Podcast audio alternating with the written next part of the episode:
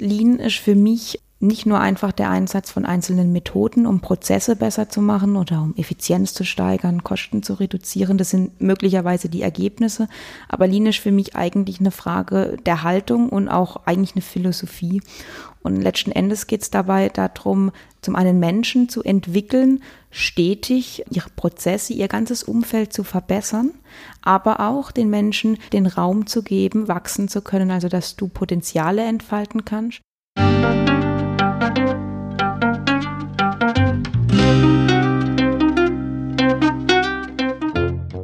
Schön, dass du wieder reinhörst.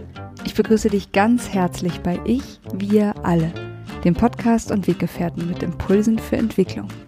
Wir bei Shortcuts laden interessante Personen ein, die uns zu den Themen Selbst, Team und Werteentwicklung inspirieren. Für mehr Informationen zum Podcast und zur aktuellen Folge schau vorbei unter www.ichwiralle.com.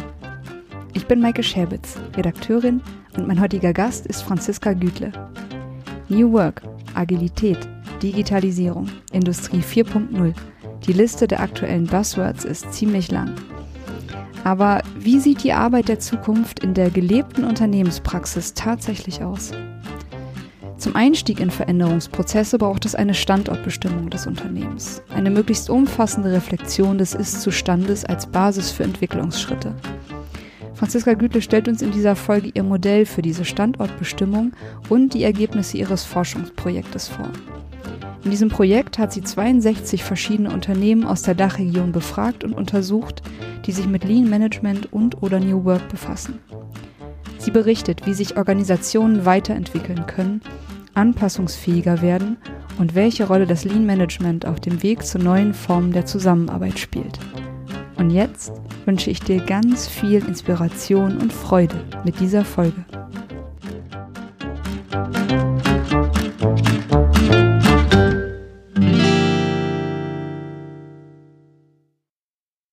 Ich bin heute in Iffizheim bei Karlsruhe am Küchentisch von Franziska Güdle. Hi Franzi. Hi Maike. Und wir haben heute wirklich spannende Themen und zwar Lean, agiles Mindset, Industrie 4.0, Organisationsentwicklung hin zu New Work. Und das heißt, wir haben jetzt schon mal das ganze Buzzword-Bingo einmal abgedeckt. Und ja, Franzi hat eben diese Themen auch bei einem Anlagenbauer mit Konzernzugehörigkeit in den letzten Jahren bearbeitet. Franzi, was interessiert dich an dem Thema? Wie bist du zu dem Thema gekommen? Ja, also vielleicht zunächst, ähm, um mich ein bisschen vorzustellen, was ich gemacht habe. Ähm, ich habe zuerst Wirtschaftsingenieur studiert und habe dann ein Jahr bei einem großen Automobilisten in Deutschland gearbeitet und bin dort eigentlich so das erste Mal richtig in Kontakt gekommen mit dem Thema Lean Management. Und es hat mich total begeistert, Geschäftsprozesse zu optimieren und eben stetig Dinge zu verbessern. Und nach meinem Abschluss dann vom Studium habe ich mich nochmal entschieden, als Masterstudiengang das Thema Lean Management nochmal zu vertiefen und bin dann in meinem beruflichen Kontext nach einiger Zeit ähm, auch auf das Thema Industrie 4.0 gestoßen. Also ich meine, es ist, wie du schon gesagt hast, ein, ein schönes Buzzword, was derweil stark durch die Medien kursiert. Und ich habe mich damals dann auch gefragt, was bedeutet denn das überhaupt für uns und auch vielleicht für die Gesellschaft und ähm, was sich damit verändert. Und wenn man so ein bisschen zurückblickt zur Industrie 1, 2 und 3.0, dann hat sich eigentlich jedes Mal, wenn so eine neue Epoche anbricht, sehr viel verändert oder eigentlich alles verändert. Und ich glaube, wenn man heute sich so, so die Gegenwart anschaut und das auch ein bisschen reflektiert, dann kann man schon eine Wahnsinnsgeschwindigkeit und auch eine große Dynamik äh, auf dem Markt oder allgemein auf unserer Welt äh, feststellen. Und das ist so ein bisschen der Punkt, wo ich zu dem Thema gekommen bin, wo ich mich gefragt habe, ja, ich bin jetzt im Lean-Kontext tätig, aber was kommt denn noch? Also wie geht's denn weiter? Bin dann auch auf das Thema Komplexität gestoßen. Also wie kann man mit zunehmender Komplexität, die eben durch diese Schnelligkeit auch mit entsteht, wie kann man damit umgehen und was für neue Möglichkeiten eröffnet uns das? Und das war eigentlich so ein bisschen der Punkt, wo dieser klassische Lean-Ansatz sich äh, verwischt hat oder verschwommen ist und sich dann auch Richtung Organisationsentwicklung hinsichtlich auch Industrie 4.0, also was dieses neue digitale Zeitalter so bringt, das hat sich dadurch dann gefestigt und so zusammengefunden. Du hast eben gesagt, du hast dich mit erstmal klassischen Lean-Prozessen beschäftigt. Warum glaubst du, dass es jetzt an dieser Stelle eine Weiterentwicklung braucht und wo müsste die hinführen? Also ich finde es da ganz interessant, wenn man so einen kleinen Rückblick in die Vergangenheit macht. Wenn man auch auf die Basis von Lean schaut, klassisch eben Toyota Produktionssystem, aber es basiert auch relativ viel auf der Zeit, ähm, in der Henry Ford seinen ersten Model T in großer Stückzahl auf den Markt gebracht hat. Also klassisches Stichwort für diese Zeit ist Taylorismus, also der ja groß Einzug genommen hat, auch im Rahmen der Industrialisierung. Das Thema dort war, Arbeit wurde aufgeteilt und das erste Mal war dieser Fließbandcharakter dann ähm, stark vorhanden, was bedeutet, eine gewisse Komplexität konnte dadurch reduziert werden. Also ich hatte Prozesse, die in einer gewissen Form planbar wurden. Also davor, das Manufakturalter war ja sehr geprägt von Individualität und auch sehr komplexen Aufgaben. Und dann kam eben das Zeitalter, in dem diese Standardisierung kam und ich sage jetzt auch mal ein gewisser Grad an Massenproduktion. Und ich sag mal, mit Kriegsende und auch mit Öffnung der Grenzen etc., mit Wiederaufbau kam nach und nach das Thema Globalisierung was immer stärker wurde. Auch, ich sag mal, der Wunsch der Menschen, nicht mehr nur ein schwarzes Auto zu fahren, sondern vielleicht auch bunte Farben zu haben. Also der Wunsch nach Individualität stieg. Also wenn du heute zum Beispiel schaust, ich kann mir bei Nike auf der Homepage meinen individuellen Schuh mit den Farben, die ich will, mit den Schnürsenkeln, ich kann mir das designen und krieg's zwei Wochen später zugeschickt. Also das ist heute alles möglich. Und demzufolge steigt dadurch Komplexität. Also Produkte werden individuell, sie sind nicht mehr so einfach standardisierbar. Ich gehe einfach davon aus, wir brauchen diese Veränderung, weil sich zum einen die Bedürfnisse der Menschen verändern. Wir haben aber auch das Thema Digitalisierung beziehungsweise neue Technologien. Ich kann Menschen auf der ganzen Welt in kürzester Zeit erreichen, was natürlich eine gewisse Schnelllebigkeit, aber auch den gewissen Zugang zu Informationen überhaupt ermöglicht. Und einfach durch dieses neue Setup, eben die Geschwindigkeitssteigerung, die Globalität, die Individualität. Ich glaube einfach, dass das Strukturen voraussetzt, die eben nicht mehr klassisch repetitierbare Prozesse abdecken soll. Also bedeutet, wenn ich eine Aufgabenstellung habe, die sehr komplex ist, muss ich anders damit umgehen. Also heute muss ich sie anders lösen, als wie ich sie vielleicht noch vor 30, 40 Jahren gelöst habe. Und das ist eigentlich der Grund, warum ich glaube, dass wir ganz dringend uns mit dem Thema beschäftigen müssen, ähm, wie wir zukünftig zusammenarbeiten wollen und wie wir zukünftig auch allgemein Unternehmen gestalten. Mhm. Du hattest das auch schon so ein bisschen runtergebrochen auf den Begriff der Anpassungsfähigkeit oder der Wandlungsfähigkeit. Also, dass wenn Prozesse sich in einer ganz anderen Geschwindigkeit als in den letzten paar hundert Jahren verändern, was wir bei dem Vorgespräch festgestellt haben, ne, so was, was alleine wir in unserem Leben erlebt haben, wie sich Gesellschaft oder die Art, wie wir miteinander kommunizieren, verändert, in welcher Geschwindigkeit, also vom Telefon zum Münztelefon, zum Kartentelefon, zum Handy, wo wir mittlerweile feststellen, wie du vorhin meintest, mittlerweile, ich kann mit meinem Handy alles machen und das ist alles in einem Zeitraum passiert. Das war für, für meine Großeltern nicht vorstellbar, was, was wir da an, an Entwicklung erleben. Und ja, wenn du das jetzt auf den Begriff der Anpassungsfähigkeit runterbrichst, dann, dann wäre es das, was du so als in deinem Konzept beschreibst, als den Way to Next Land, also das, was jetzt in Zukunft kommt, unter den Vorzeichen, wie können wir uns besser als ein Unternehmen auf diese Wandlungsfähigkeit einstellen? Hm, genau, richtig. Also ich habe den Namen Way to Nextland zunächst erstmal so gewählt, weil ich finde dieses New Work, also dieses Wort an sich, ähm, das ist sehr ähm, ja, es ist schon aussagekräftig, aber es ist eben auch ein gewisses Buzzword mittlerweile. Und ich stelle mich, mir stelle mir dann schon die Frage, wenn wir jetzt über neue Arbeit sprechen, also New Work, was kommt in 20, 25 Jahren, dann kommt Double oder Triple New Work. Also okay, das, das kann man sagen. Mir geht es eigentlich darum, ähm, Unternehmen haben grundsätzlich Herausforderungen jeden Tag und sie haben auch Probleme jeden Tag zu lösen und zu schauen, wie gehen wir damit um. Also das ist einfach die reale Welt. Und zum Thema Anpassungsfähigkeit ähm, stelle ich dann eben fest, wenn ich ein System habe, was sehr auf, ich sage jetzt mal, auf Prozesse, die repetitierbar sind und die planbar sind, ausgerichtet sind und dann kommen plötzlich Anforderungen, die sie nicht kennen, dann haben sie echt ein Problem. Also dann können sie damit nicht richtig umgehen. Und daher finde ich diesen Begriff, also Nextland, eigentlich dahingehend so passend und auch schön, weil Organisationen sich meines Erachtens schon damit beschäftigen müssen. Es kommen neue Aufgabenstellungen. Ich kenne sie auch noch nicht. Ich weiß auch noch nicht die Lösung. Also sie sind komplex. Aber wie kann ich sie lösen? Wie kann ich damit umgehen? Und auch wer ist die Person, die da mir helfen kann. Also welche Talente habe ich und wie bringe ich die zusammen und wie kann ich was Neues kreieren. Vielleicht auch, ich sage jetzt mal, neue Innovationen auf den Markt bringen, die es noch gar nicht gibt. Und ich glaube, das ist ein ganz entscheidender Schritt für, ich sage jetzt mal, auch das Überleben einer Unternehmung im digitalen Zeitalter. Und daher sehe ich eben das als nächsten Schritt, sich als Organisation in diese Richtung zu entwickeln. Also, dass ich lerne, die Fähigkeit der Anpassungsfähigkeit beziehungsweise der Wandlungsfähigkeit für mich als Organisation zu entdecken. Das ist eigentlich so das, ähm, was mir mit diesem Konzept oder mit diesem Way to Nextland ganz stark am Herzen liegt. Also zusammengefasst, dass die Organisation sich auf den Weg macht, einen nächsten Schritt zu erklimmen. Mhm. Und wie genau sieht jetzt dein Konzept aus an der Stelle, was du entwickelt hast? Mhm, also ich habe mich zunächst mal damit beschäftigt, weil es ja ganz viele Punkte gibt, wenn man über Organisationen spricht, über Kultur, über ähm, auch Modelle. Da gibt es ja unglaublich viele. Und wenn ich Menschen frage, äh, wie ist denn eure Kultur, wie seid ihr denn, dann bekomme ich ganz, ganz viele unterschiedliche Antworten. Und das war so ein bisschen der Grund für mich, mich nach Modellen umzuschauen.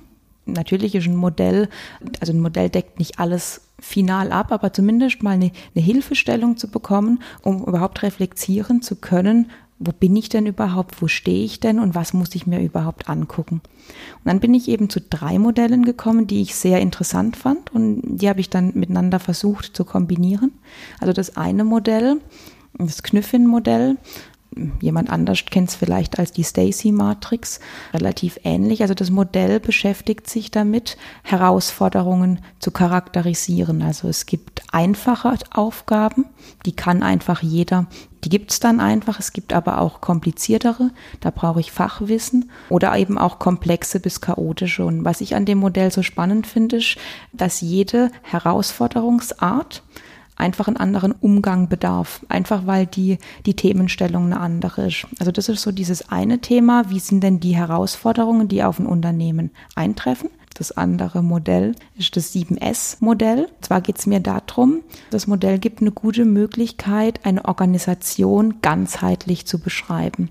Also das heißt, es schaut, wie ist die Struktur, wie sind die Menschen, wie ist der Führungsstil, wie ist die strategische Ausrichtung. Also es betrachtet einfach alle wesentlichen Elemente, die auch zusammengehören, weil sie das Unternehmen ausmachen. Also damit kann ich eine Organisation charakterisieren. Und das letzte Modell ist das Spiral Dynamics. Also den Ursprung findet dieses Modell in der Entwicklungspsychologie von, von Menschen oder auch in der Ich-Entwicklung. Das Ganze lässt sich aber auch auf Organisationen anwenden. Ja, und warum habe ich mich genau für dieses Modell entschieden? Und zwar jede Organisation hat eigene Muster beziehungsweise auch über die Zeit Eigenheiten entwickelt. Und letzten Endes beschreibt es Spiral Dynamics auf eine sehr schöne auch, ich sage jetzt mal, einfache Art und Weise durch Farben bestimmte Reifegrade, die eine Organisation in, in ihrer gänzlichen Dauer durchlaufen kann. Und dieses Modell dient letzten Endes dazu, diese Entwicklung zu beschreiben und überhaupt auch mal greifbar zu machen. Ja, und zusammenfassend, also die Modelle Knüffin, 7S und Spiral Dynamics, ähm, die habe ich zusammengefasst zu einem großen Modell mit dem Ziel, eine ganzheitliche Standortbestimmung für die Organisation abzugeben, um jetzt im ersten Schritt überhaupt mal das eigene Bewusstsein zu schärfen um dann im nächsten Schritt mit einer gewissen Selbstreflexion beginnen zu können, wohin sie sich denn überhaupt verändern möchten, beziehungsweise was überhaupt die Notwendigkeit ist. Mhm. Und was dann auch die nächsten Schritte genau. wären. Mhm. Das heißt, wenn ich als Unternehmen jetzt erkenne, dass ich mit Prozessen und Methoden, die ich aktuell anwende, an Grenzen stoße und nicht weiterkomme, dann kann ich mit Hilfe deines Modells erstmal einen Einstieg finden, zu sagen, wo sind wir gerade, wer sind wir gerade, davon ausgehend, dass wirklich jedes Unternehmen absolut individuell ist und kann mich dann mit Hilfe von verschiedenen Reflexionstools und ja, Gestaltungselementen und Entwicklungsmöglichkeiten aus dem Modell auf den Weg machen zu etwas Neuem, von dem wir dann sozusagen gemeinsam erarbeiten, was es sein kann. Richtig, genau. Also ich glaube, es ist sehr wichtig, dass man die Möglichkeit hat, mit irgendeinem Instrument zu beginnen. Prinzipiell bin ich auch der Meinung, ein Modell ist einfach auch ein Modell. Und es kann auch manchmal sein, dass es Dinge in dem Modell gibt, die nicht perfekt passen. Aber es ist einfach ein guter Einstieg, um sich überhaupt mal mit diesem ganzen Thema beschäftigen zu können und aber gleichzeitig diese Ganzheitlichkeit nicht zu verlieren. Also das ist, denke ich, ganz entscheidend, dass man sich nicht nur auf zum Beispiel die Organisationsstruktur äh, fokussiert, sondern dass man schon diesen Blick auf das gesamte, also auf das gesamte Unternehmen und auf alle Elemente berücksichtigt, um dann, wie du auch schon gesagt hast, beginnen kann, sich auf den Weg zu machen, eine nächste Stufe oder einen nächsten Schritt zu machen. Mhm. Und jetzt hast du ja ein ganz, ganz spannendes Forschungsprojekt aufgesetzt, zusammen mit der Donau-Uni in Krems und hast dir 62 verschiedene Unternehmen angeguckt, eben unter dieser großen Überschrift Lean trifft auf New Work. Wie ist es zu diesem Projekt gekommen? So, was war dein Impuls, das Projekt zu starten und was waren so die Inhalte?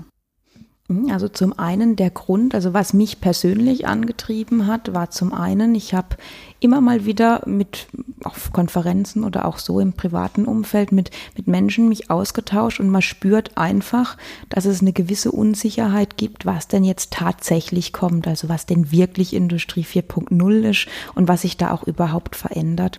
Und letzten Endes hatte ich so ein bisschen das Bedürfnis herauszufinden, zum einen, wie ist der Status quo in der Wirtschaft, also mir war es wichtig, trotz dass ich jetzt an der Uni auch das als Forschungsprojekt mache, diesen Bezug zur Wirtschaft ähm, zu haben.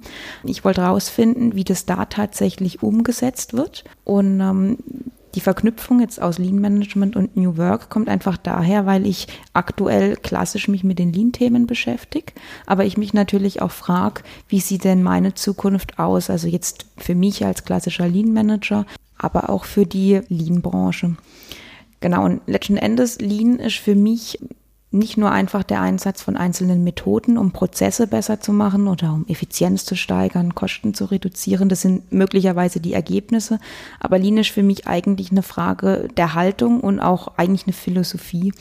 Und letzten Endes geht es dabei darum, zum einen Menschen zu entwickeln, stetig ihre Prozesse, ihr ganzes Umfeld zu verbessern, aber auch den Menschen jetzt als zum Beispiel Führungskraft den Raum zu geben, wachsen zu können, also dass du Potenziale entfalten kannst und dass du jetzt als klassische Führungskraft vielleicht ihnen die Möglichkeit gibst, dass sie ihre Probleme selbst lösen können. Also mit Hilfe des Lean-Ansatzes, auch dieses Coaching-Ansatzes, der mit dahinter steckt, hast du eigentlich das Ziel, Menschen Räume zu schaffen, damit sie sich entwickeln können. Und ich finde, das ist auch jetzt bei allen New Work-Bewegungen oder Themen, die man da hört, ist es eigentlich die absolut grundlegende Basis, wenn man dann auch das mit Prozessen in Einklang bringt und wie man die verbessert, wie man sich auch einfach weiterentwickeln kann. Und das ist so ein bisschen der Grund für mich, wo ich sage, dass Lean Management und New Work absolut kein Gegensatz zueinander sind, sondern dass sie eigentlich Hand in Hand miteinander gehen. Und das war so der, der Gedanke, zum einen auch, weil es meine eigene äh, berufliche Situation trifft, also weil es mein Job ist, aber eben auch, weil ich mich selbst weiterentwickeln möchte und auch das Unternehmen oder allgemein da einen Impuls geben möchte, wie man sich weiterentwickeln kann. Und daher habe ich mich dann hingesetzt, auch mit der Uni. Ich habe das abgestimmt, dass ich dieses Thema gern machen möchte, weil es doch einen recht neuen Charakter hat. Und habe gesagt, ich möchte für Menschen, die aktuell dieses Bedürfnis empfinden, dass sie was anders machen wollen, weil sie irgendwie merken, dass es jetzt gerade nicht mehr so gut passt oder auch das nicht mehr die Lösung für alles ist, dass sie irgendwie merken, dass es knirscht, aber sie noch nicht so genau wissen, was denn tatsächlich kommt und was ihnen helfen kann. Das war so der Antrieb, ähm, den ich hatte. Und letzten Endes ist das Ziel meines Projektes, Menschen, die dieses Gefühl haben, einen, ich sage jetzt mal, einen Blumenstrauß vorzustellen, wo sie einfach mal so ein bisschen gucken können, oh, das sind schöne Blumen, ein bisschen rot, ein bisschen gelb, ein bisschen blau. Ähm, aber was passt denn tatsächlich zu mir und was könnte ich mir vorstellen, was gefällt mir? Das ist so das, was ich eigentlich ich sage jetzt mal, der Welt geben möchte, beziehungsweise wo ich auch ein bisschen helfen möchte, die Welt ein bisschen besser zu machen.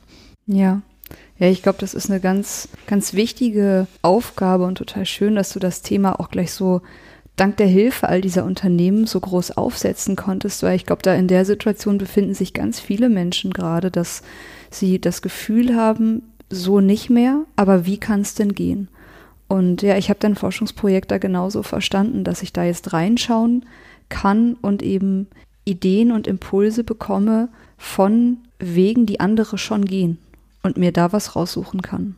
Genau, so ist aufgelegt und das Spannende finde ich eben dahingehend, ich habe bewusst Unternehmen aus dem Lean-Kontext gewählt, also die jetzt nicht erst seit gestern, sondern, sondern seit längerer Zeit das Thema Lean ähm, für sich verstehen, um eben auch zu schauen, welchen Reifegrad haben solche Organisationen und welche Möglichkeiten bietet auch klassisch Lean-Management als Basis, um in Richtung New Work sich zu entwickeln. Also das ist so diese eine Seite, die ich angeguckt habe.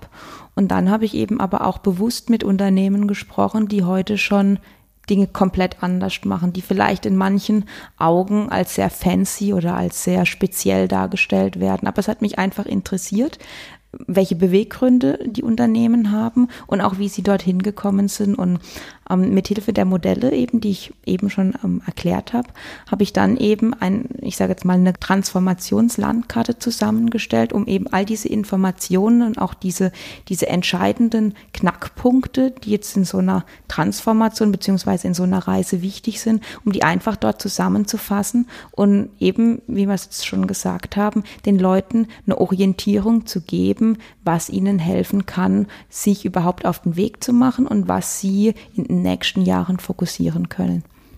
Hast du so ein paar kleine Geschichten aus der Zeit der Studie und aus all den Treffen mit den verschiedenen Unternehmen? Was hat dich da so besonders berührt oder bewegt? So, was, was, auf wen bist du da getroffen? Was waren so die, die Motivatoren, etwas zu verändern und was ist in den Unternehmen passiert? Also was ich stark wahrnehmen konnte, dass es, ich sage jetzt mal so zwei Hauptschwerpunkte gibt, warum sich Unternehmen überhaupt mit diesem Thema beschäftigen. Der eine und vielleicht auch, ich sage jetzt mal, der einfachere und schönere Ansatz ist der, dass ein Unternehmen für sich selbst entscheidet, dass, dass es was anders machen möchte. Das kann, ein, ich sage jetzt mal, ein kreativer Kopf sein, beziehungsweise ein, ein sehr innovativ denkender Geschäftsführer oder Eigner oder vielleicht auch jetzt in Großkonzernen ein Bereichsleiter, der eben eine gewisse Abteilung oder eine gewisse Abteilungsgröße da verantwortet. Also einfach aus Eigeninteresse, weil sie sich selbst entwickeln möchten und weil sie dieses ähm, das sehen und da einfach, ich sage jetzt mal, Pionierarbeit leisten möchten. Das ist so diese, dieser eine Bereich. Aber es gab eben auch relativ viele Unternehmen, die das dann auch sehr offen und transparent gezeigt haben. Das fand ich sehr schön, die gesagt haben, wir standen wirklich vor dem Punkt, wo es nicht mehr anders ging. Also da waren sie sehr fremdbestimmt. Also der Wandel war fremdbestimmt, weil das Unternehmen in einer gewissen Form von einer Schieflage war, ob es jetzt finanziell war ähm, oder auch strukturell. Und ganz häufig waren die Ursachen davor gewesen. Und ich meine, wir haben, wenn man jetzt die wirtschaftliche Situation der letzten Jahre anguckt, wir haben ein Wahnsinnshoch oder eine Wahnsinnssteigerung in den letzten Jahren wirtschaftlich hingelegt. Dann war das das Thema Wachstum. Also sehr viele Unternehmen sind extrem gewachsen. Sie konnten sich vor Aufträgen schier gar nicht retten und haben dann, das haben sie dann für sich auch reflektiert, einfach festgestellt, dass sie Organisationsentwicklung, Strukturentwicklung etc. schlichtweg vergessen haben oder sich auch gar nicht drum gekümmert haben. Sie waren rein mit, ich sage jetzt mal, der Arbeit im System beschäftigt. Sie haben abgewickelt. Sie irgendwie noch mehr Aufträge und alles gut und irgendwie raus. Das war so der Haupttenor. Und dieses Arbeiten am System, also stetig Dinge zu verbessern, das ist einfach hinten runtergefallen. Und das war so der eine Punkt, den die Unternehmen gemerkt haben. Ähm, aber sie haben auch gemerkt, also wenn du stark wächst, dann kommen irgendwann sehr viele äh, Hierarchiestufen einher. Es werden Ebenen eingezogen. Es kommen immer mehr Menschen, die wollen ja alle irgendwie versorgt sein. Du musst die Arbeit auch sauber teilen können. Du erzeugst extrem viele Schnittstellen. Und irgendwann kommt dieses System dann an einen Punkt, an dem es extrem bürokratisch wird und an dem es extrem langsam und träge wird. Und das ist so ein Hauptpunkt, wo sehr viele Unternehmen jetzt auch in ihrer Selbstreflexionsphase sagen, hey, wir sind einfach zu langsam, wir sind zu bürokratisch und die Freude, also dieses, wir sind gemeinsam bei der Sache und, und es geht richtig ab. Also das sind Dinge, die sind verloren gegangen.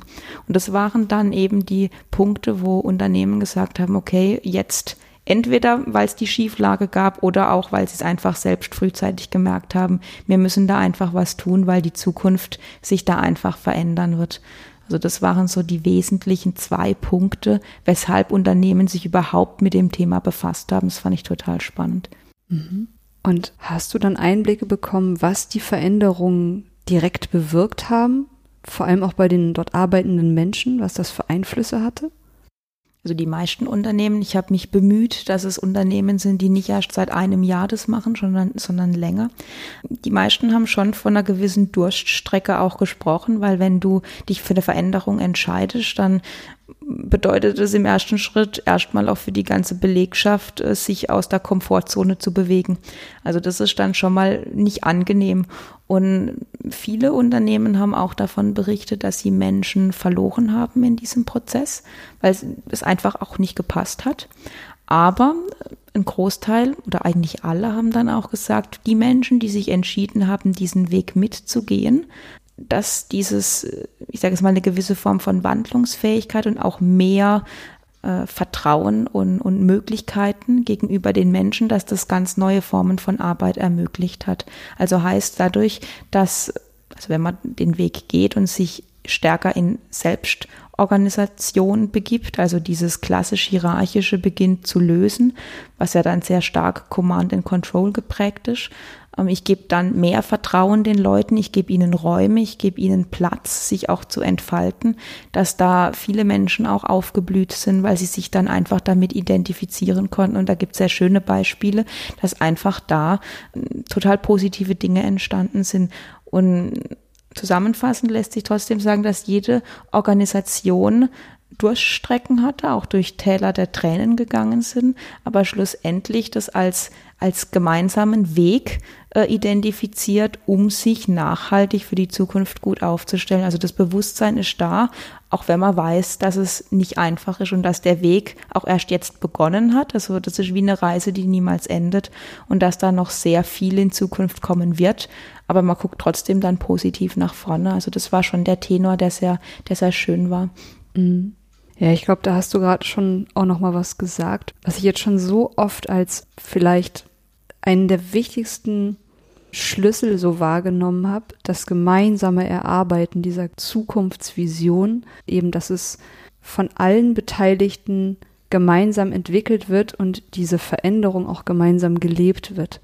Dass es eben vielleicht auch für viele in ihrem Erleben das erste Mal nicht etwas ist, was von oben aufoktroyiert wurde. Das ist wie ein eine große Idee ist, die alle gemeinsam entwickeln. Also was glaubst du, wie wichtig ist dieses Einbeziehen von allen Beteiligten? Also ich glaube, es geht schlichtweg nicht ohne, weil ich sage jetzt mal diese klassische Hierarchie, die ja heute noch recht gut funktioniert, da wird klar eine Anweisung gegeben.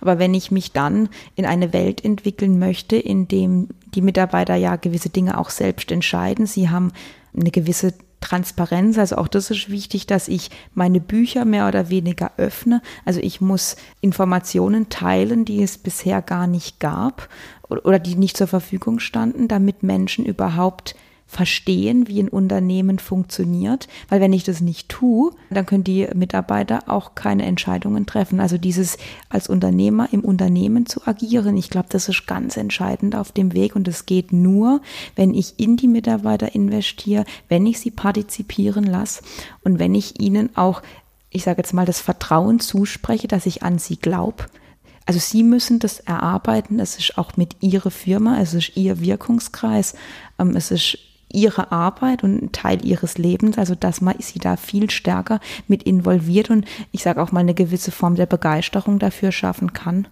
Mhm. Jetzt ist es ja auch so, dass Hierarchien vor allem auch einen ganz zentralen Wunsch von vielen Menschen bedienen, nämlich Sicherheit liefern. oder Sicherheit, Sicherheit und Struktur geben, wenn dort jemand ist, der etwas entscheidet. Und wenn ich jetzt Hierarchien abbaue oder vielleicht sogar komplett abschaffe und Führungskräfte im Verständnis, im jetzigen Verständnis von Führungskräften, dass da jemand weisungsbefugt ist, dass ich diese Führungskräfte auch so abschaffe und deren Rollen verändere. Wie hast du das Thema Führung in den Unternehmen erlebt, die du besucht hast? Wie haben die sich dem Thema Führung angenähert? Ich glaube, das ist ein ganz ein zentrales Thema, was du gerade ansprichst, weil ich habe mich das am Anfang auch gefragt, weil ich mir das einfach überhaupt nicht vorstellen konnte. Und letzten Endes so als, als Resümee, als Fazit von all dem, was ich da gelernt habe, ist Führung ist extrem wichtig, auch in diesen, ich sage jetzt mal, moderneren Formen. Das heißt nicht, dass es keine Führung mehr gibt. Und häufig hm, habe ich auch schon gelernt von den ein oder anderen Reaktionen, dass so dieses neue, wie so äh, La Paloma-Pfeifen, äh, angedacht ist, also dass da nichts bei rumkommt, dass es nahezu so eine Anarchie ist, aber auch das ist eigentlich überhaupt nicht der Fall, denn Regeln und Strukturen, also feste Strukturen, gerade wenn man auch über das Thema Scrum spricht, Scrum ist ein extrem äh, strukturiertes und auch hartes äh, Framework, mit dem dort gearbeitet wird. Da gibt es ganz klare Regeln, ähm, wo sich dann einfach das Team dran hält. Also das, dass es jetzt strukturlos und, und äh, vielleicht auch prozesslos ist, das ist überhaupt nicht der Fall, sondern diese Systeme haben das alles. Nur ist eben nicht mehr klassisch auf Menschen bezogen, sondern dann gibt es vielleicht eine Verfassung, so wie bei der Holokratie. Und diese Verfassung ist einfach entscheidend und die Menschen richten oder halten sich da dran. Und gerade in solchen Modellen Modellen, wenn du jetzt das Thema Führung ansprichst, dann gibt es dort einfach neue Rollen. Also jetzt zum Beispiel gerade im, im Holokratie-Bereich gibt es zum Beispiel die Rolle des, ähm, des People Coach oder des Caretakers ähm, was ich gelernt habe. Also das sind dann, dann Rollen, die können von Menschen energetisiert werden, die sich einfach dazu berufen fühlen, sich mit Menschen zu befassen. Also auch gerade das Thema Wertschätzung ist ja ganz entscheidend. Also was ich früher vielleicht durch meine Führungskraft erfahren habe, also dass ich hingehe, dass sie mich wertschätzt, dass sie mich unterstützt, das ist ja was, was plötzlich wegfallen würde, wenn ich die klassische Hierarchie nicht mehr habe. Jetzt gibt es eben diese Rolle, ähm, diesen Menschen, der da Interesse hat, das zu tun und zu dem kann ich dann gehen und mit dem kann ich über meine persönliche Entwicklung beispielsweise sprechen. Der unterstützt mich dabei. Es ist halt nicht mehr mein direkter Vorgesetzter oder meine direkte Führungskraft, sondern es ist diese Rolle, die von einer Person energetisiert wird, die da einfach Interesse dran hat. Und dieses Bedürfnis muss ja irgendwie erfüllt werden, weil Sicherheit ist ein Grundbedürfnis eines Menschen. Das ist ganz wichtig. Und sie lösen das eben über diese Rollen, also dass es dann einfach Menschen gibt, die sich sich darum kümmern, wo ich jederzeit hingehen kann. Ein anderes schönes Beispiel hm, habe ich eine Firma getroffen, die das erzählt hat oder berichtet hat, ist das Thema Followership. Also das heißt, ich werde dort zur, ich sage jetzt mal Führungskraft, wenn es Menschen gibt, die mich einfach toll finden, also die einfach sich von mir inspirieren lassen. Ähm, wenn ich sage, hey, es gibt zehn, zwölf Menschen, die sind, die sind total von mir begeistert, die, die kann ich inspirieren, dann folgen die mir automatisch. Und das ist bei in dieser Firma einfach das Prinzip, wie dort Führungskräfte ausgewählt werden. Also das entsteht dadurch, weil sie inspirieren, weil sie charismatisch sind und weil Menschen ihnen einfach folgen. Also letzten Endes ist das eine natürliche Form der Hierarchie, die dann entsteht, weil die Menschen Menschen einfach sagen, hey, ist ein richtig cooler Typ, dem folge ich, weil der bringt mich weiter, das, der bringt das Unternehmen weiter, der ist klasse, das ist eine gute Entscheidung. Also das läuft dann einfach so, es ist einfach eine andere Art, daran zu gehen vielleicht etwas provokant jetzt gesagt, nicht weil jemand äh, viel studiert hat und vielleicht schon viel Lametta bei einer anderen Firma auf dem Ärmel hatte und jetzt dahin wechselt, ähm, sondern da geht es wirklich darum, was auch andere Menschen über diese Person denken und ob sie sich von ihr führen lassen wollen. Also das ist so das Prinzip. Und so ein letzter Punkt war, was ich auch entdeckt habe oder was Möglichkeiten gibt, dass Führungskräfte gewählt werden. Also dass es regelmäßig Wahlen gibt, jetzt auch nicht nur für ein Jahr, sondern dass eine gewisse Nachhaltigkeit reinkommt, schon auch für länger, so längerfristig, dass dann eben eine Führungskraft von im Unternehmen von den Mitarbeitern gewählt wird, zahlt so ein bisschen in den Gedanken des Followership mit ein. Und ich finde, das sind einfach Ansätze. Ich habe mir das vorher auch nicht vorstellen können, aber sie machen für mich Sinn und sie klingen cool und sie funktionieren. Und das hat mich ähm, sehr überrascht und gleichzeitig auch sehr inspiriert. Mhm. Und Es geht ja beim Thema Führung meistens oder oft auch darum, dass jemand Entscheidungen trifft. Mhm. Wie war das jetzt bei den Unternehmen beim Thema Followership oder bei einer gewählten Führungskraft? Was war dann deren Rolle im Unternehmen? War die dann irgendwie grundsätzlich anders im Vergleich zu einer weisungsbefugten Führungskraft, die ich mir jetzt gerade noch so vorstelle in aktuellen Unternehmen?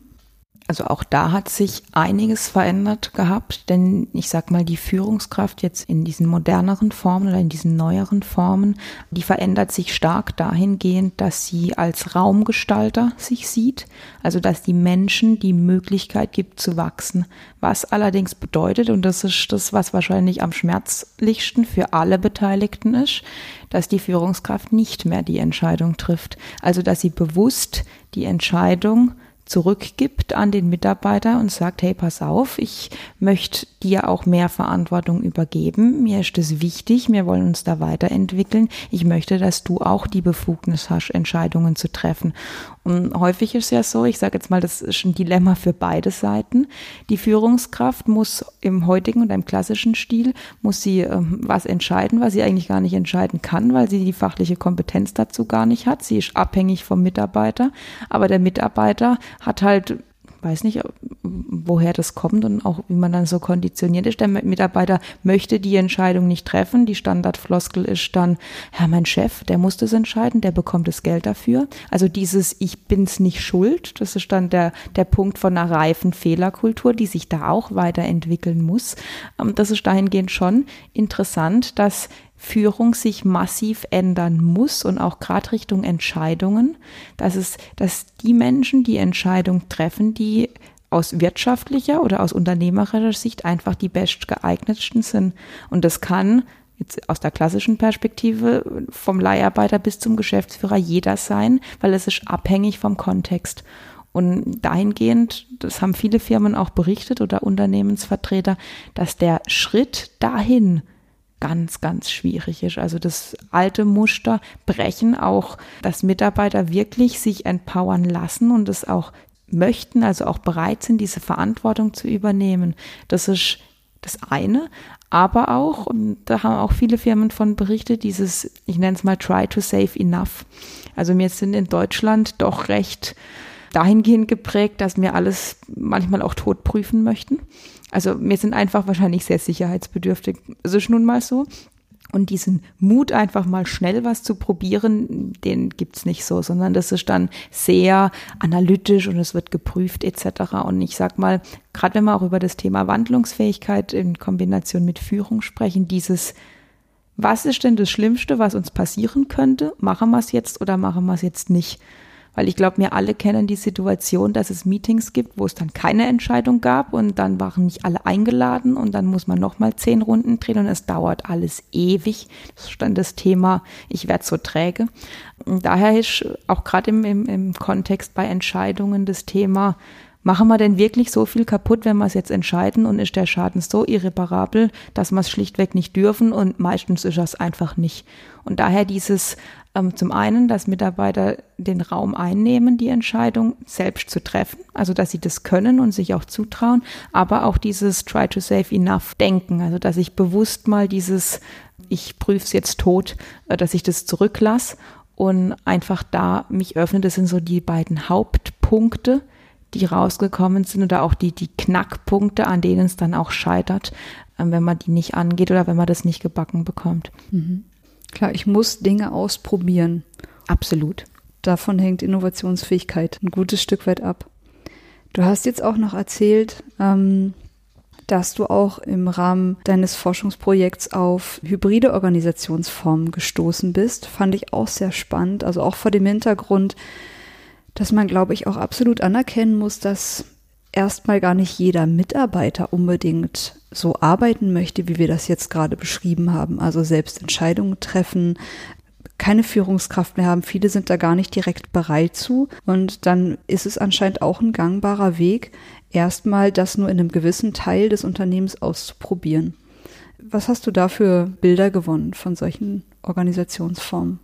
Also ich habe gerade ähm, bei dem Stichwort Hybrid viele Firmen kennengelernt, charakteristisch daran ist, dass es alles Firmen sind, die größer 150 Mitarbeiter, also von der Größe sind weil, ich sage jetzt mal, eine sehr kleine Unternehmung wird sich im Ganzen beginnen zu verändern. Also wenn das 30, 50, 80 Leute sind, da wird man nicht groß splitten, sondern da wird man dann gemeinsam, vielleicht auch mit Großgruppenveranstaltungen Dinge angehen.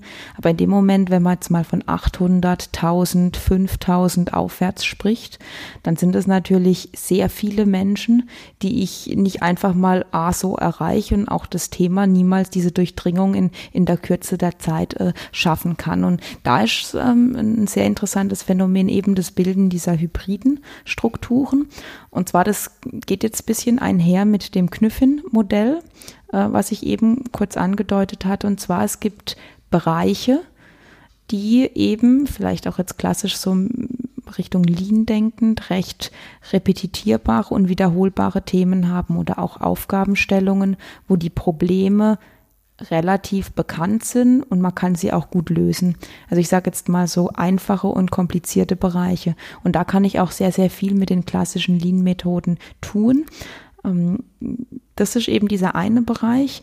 Und dann gibt es aber der andere Bereich, der sich mit komplexen Aufgabenstellungen beschäftigt. Und häufig sind es in Unternehmen, ich sage jetzt mal Innovationsbereiche, das kann eine Entwicklung sein, das können Sonderprojekte sein, das können sehr individuelle Kundenanforderungen sein, die einfach eine andere Vorgehensweise ermöglichen. Und dahingehend für dieses Bestandsgeschäft, was ich sage jetzt mal eher standardisiert ist, da ähm, bleibt das Unternehmen einfach in seinem klassischen Setup, weil es vielleicht auch einfach Menschen sind, die eine gewisse Routine gern haben, die vielleicht auch schon über sehr viele Jahre konditioniert sind und das einfach für sie auch in Ordnung ist, die vielleicht auch in ihrer Freizeit ihre äh, Berufung oder ihre, ihren Purpose finden.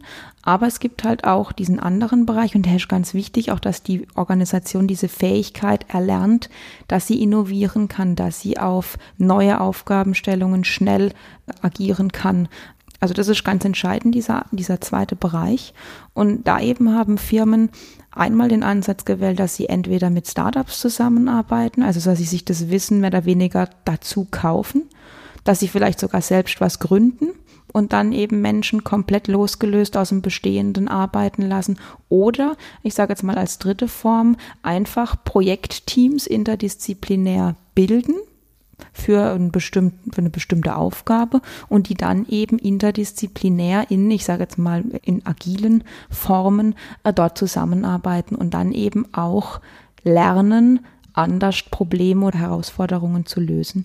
Und das finde ich ist sehr spannend und ich glaube auch für viele Unternehmen, die einfach glauben, oh, wir sind so schwerfällig und so träge und es wird bei uns eh nie was. Ich glaube, dieser Ansatz, der ist sehr vielversprechend und auch erfolgsversprechend, gerade auch wenn Menschen in sich verspüren, dass sie was tun wollen. Also es muss nicht immer gleich die Kompletttransformation von 100.000 Menschen sein, sondern es kann auch im Kleinen anfangen, dass man mit so einem hybriden System beginnt.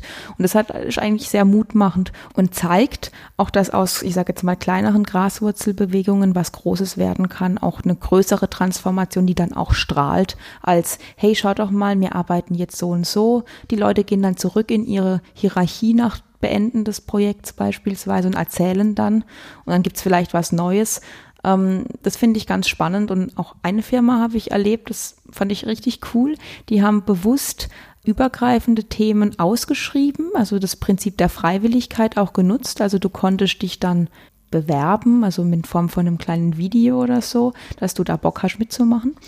Und dann warst du für vier bis fünf Wochen dann auch wirklich bewusst, dass du eine Art High-Performance-Team werden kannst, also dass du nicht immer rausgerissen wirst und wieder in dein Bestandsgeschäft zurück musst, sondern dass du dich fünf Wochen darauf fokussieren kannst, um diese Lösung zu erarbeiten. Und ähm, ich fand das total cool, weil da sind total neue Innovationen entstanden, die komplett durchgemixt. Also da waren alle Unternehmensbereiche vertreten, die da einfach Interesse hatten, was zu machen. Also solche Ansätze sind definitiv möglich, egal wie hierarchisch geprägt oder auch wie vielleicht stark noch ein Unternehmen sein kann. Es geht. Und das ähm, finde ich total schön. Ja, Ja, es gibt, glaube ich, immer die paar, denen es unter, unter Nägeln brennt, die es juckt, die was machen wollen. Und ich bin da so total bei dir. Ich glaube, das hat eine riesen Vorbildfunktion, weil trotzdem am Ende sind es dann vielleicht auch die Menschen, die zusammen Mittag essen, die sich auch in ihrer Freizeit begegnen, die sich im Unternehmen begegnen. Und das hat eine bewusste oder auch unbewusste Wirkung. Von den Menschen, die dann so arbeiten und da so vor sich hinstrahlen, von denen geht was aus.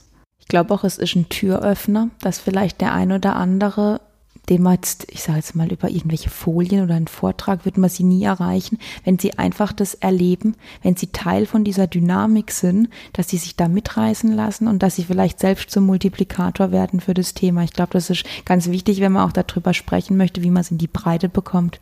Mhm. Ja, ich denke auch.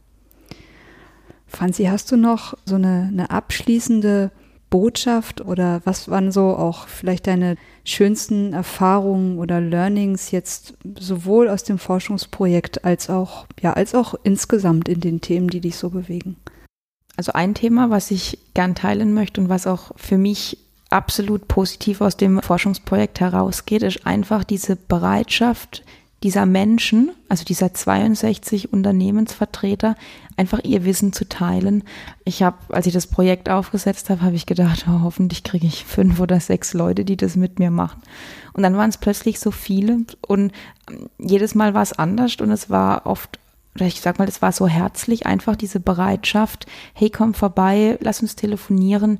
Ich habe da auch irgendwie Interesse, ich, ich möchte mich dazu austauschen. Auch einfach dieses, ich halte mein Wissen nicht zurück, sondern ich teile es einfach. Das war für mich eine Erfahrung, die ich in der Form bisher nicht gemacht hatte und es zeigt eigentlich auch gerade Fähigkeit der Zukunft, Thema Netzwerken, dass es total wichtig und wertvoll ist. Und das war das eine, was mich total berührt hat und was ich total toll fand.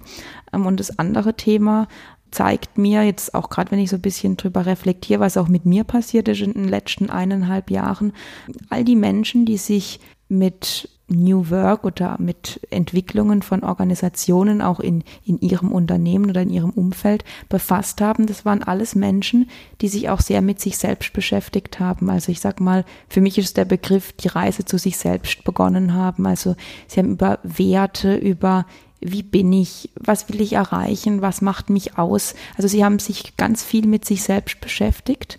Und das war für mich eigentlich auch ein Start, um das mit mir selbst auch zu machen. Und da hat sich für mich auch sehr viel verändert, dass ich einfach da auch in die Richtung zum einen mich verändert habe, meine Sichtweise verändert habe, aber mich wahrscheinlich auch weiterentwickelt habe, dass ich auch stärker in diese Richtung gehen möchte, weil ich sie total schön finde und weil ich es absolut wichtig finde, ähm, in die Zukunft da zu investieren und da auch einen gewissen Beitrag zu leisten. Genau, und letzten Endes bin ich dann auch zu dem Punkt gekommen, dass es manchmal einfach auch einen Mutausbruch braucht, um da einfach mit zu starten und auch vielleicht, ich sage jetzt mal, altbewährtes hinter sich zu lassen, sich für Neues zu öffnen, um dann neue Wege zu gehen. Mhm. Ich glaube auch, dass du da gerade ganz, ganz wichtige Zutaten für die vor uns liegende Zeit genannt hast. Und ja, wer jetzt einmal dein Forschungsprojekt auch so richtig spannend fand, der kann sich das in den Shownotes angucken und eben auch auf der Podcast-Homepage verlinken wir das. Da hast du ein super schönes, kleines, ich glaube, sieben, achtminütiges Video zusammengestellt, wo man genau sieht, total schön bunt bebildert und modelliert, was du dort gemacht hast und was so die Ergebnisse waren, auch wie die Methode nochmal genau funktioniert. Und bei der wunderbaren Veranstaltung von Lean Around the Clock hältst du am 19. 20. März am Maimarkt in Mannheim eine Keynote. Das heißt, da kann man dich dann auch nochmal treffen. Genau. Genau. Na, dann sehen wir uns vielleicht dort. Und danke, Franzi, für das inspirierende Gespräch. Sehr gern. Ciao. Tschüss. Das war eine Folge von Ich, wir alle, dem Podcast und Weggefährten mit Impulsen für Entwicklung. Wir bei Shortcuts begleiten und unterstützen Unternehmen bei der Entwicklung von zukunftsfähiger Führung, Kommunikation, Unternehmenskultur und Design. Mehr Infos zu unseren Angeboten, zum Podcast und der aktuellen Folge findest du unter www.ichwiralle.com. Wir freuen uns über dein Feedback zur Folge und deine Bewertung des Podcasts bei iTunes. Bitte stell uns gerne Fragen zum Podcast und mach Vorschläge für Themen und Interviewpartner, die dich interessieren würden. Und zu guter Letzt, schau gerne bei uns in Berlin-Kreuzberg vorbei. Wir lieben Besuch.